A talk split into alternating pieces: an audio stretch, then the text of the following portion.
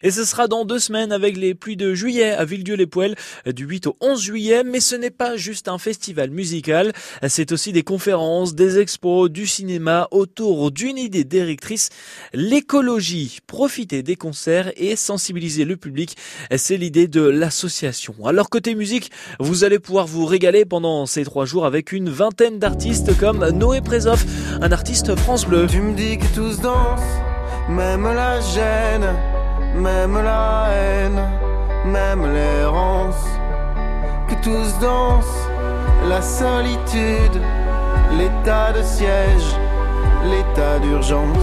Voilà un extrait de Noé Présoff. Et puis mon coup de cœur de ce festival va pour le Bordelais Chien Noir.